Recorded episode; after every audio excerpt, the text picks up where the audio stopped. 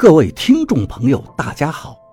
您现在收听的是长篇悬疑小说《夷陵轶事》，作者蛇从阁，演播老刘。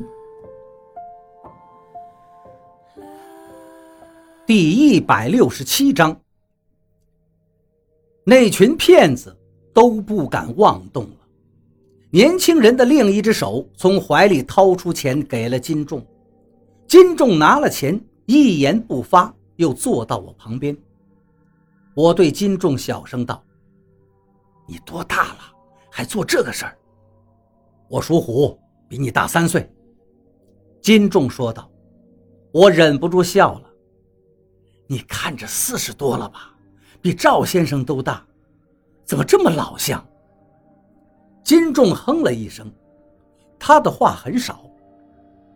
我曾经探到过他的童年经历，和我一样被人欺负着长大的，甚至比我还不堪，以至于他的性格如此的怪癖内向。但他有个好处，要么不说话，要么说出来的话就没有一个字废话，都能让我想好久。不像王八那样喜欢卖关子。我想着当初在医院第一次看见他的情形，金仲那个时候对赵一二是又恨又怕，对秋生的家人冷漠无情。秋生和他老婆也都不是什么好东西。金仲说道：“他们贪得无厌，害了多少人，一个厂子就那么被他们搞垮了。”喂，我不耐烦地说道：“我们立个约定好不好？”好，金仲说道：“你也别再打探我的心思，我们说话算话。”车到了阳平，我们下了车。金仲想找个跑客运的面包车，却半天等不到，没办法，拦了一辆拖木材的货车。货车是空车，驾驶室、司机和车主都坐在里面，没有多余的位置。我和金仲只能坐到货车后面。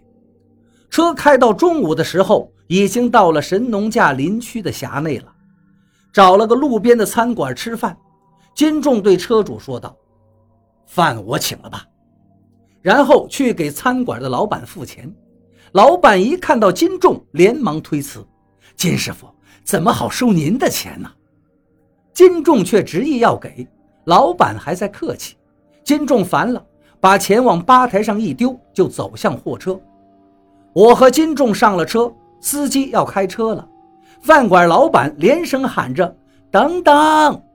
他把找的零钱又递了上来。金仲把钱收了。到了傍晚，车开到了一个收费站，却远远看见堵了一长排的车。司机问往回开的货车司机怎么回事，那司机说道：“过不去了，所有的车都得回去，封路了。”司机和车主不死心，仍旧排着队，慢慢的挨到了收费站。果然看见前方的车在收费站里挨个的调头，从来路回去。金仲拉着我下了车，跟司机和车主道了谢，往收费站走去。到了收费站，看见收费站的工作人员正在跟很多司机解释：前方公路塌方了，不要过去了。很危险的，等几天吧。已经有工程队进去了，正在抢修。我知道他们在说假话，因为如果是封路，不让所有的车辆进去也还罢了，可是他们连行人也不让进，并且也没有一个人从里面往外走。我远远地看见，收费站前方很远的地方，目光所及，那里停了好几辆的警车。金仲带着我毫不迟疑地走过去。我们走到收费站的岗亭旁，穿制服的工作人员正待要拦住我们。金仲死死地盯着那个工作人员，那个工作人员的神情就马上变了。他连声说道：“哎，你们进去，进去，快快快！领导都等急了。”我和金仲顺利地通过了收费站，往里面走去。那些不让进的人。就在收费站那头聒噪：“为什么他们能进？我们不能进。收费站的工作人员道：“他们是来修路的技术员，里面等了他们好久了。”我看向了金仲，金仲只是轻描淡写的说道：“这个其实你也会，很简单。当你进入他的意识的时候，不停的告诉他你是什么人。你就是在他意识里说你是刘德华，他都会相信。”我记下了这个方法。我后来很感激金仲让我记住的这个方法。金仲边走边说：“事情闹得更大了。我过来的时候，这里还没有封路，范围已经扩大了。”我心头一凛。金仲这么一说，我开始担心王八了。王八和赵一二已经进来一个多星期了，事情还在恶化。王八现在的处境。岂不是更危险了？果然，我们走了一段路之后，我刚才隐约看到的警车就在我们眼前不远处了，堵在狭窄的山路上。一群警察正在劝阻想出来的车辆和行人。我向山下的森林和山顶看去，可以看到一些警察在山林里来回的巡逻。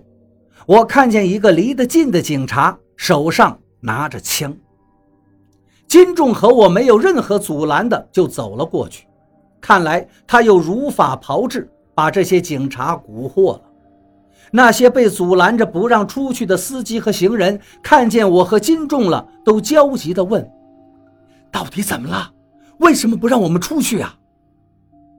这是省里下来的防疫专家来帮助大家的，大家都回去吧，回家去吧。过两天疫情控制了。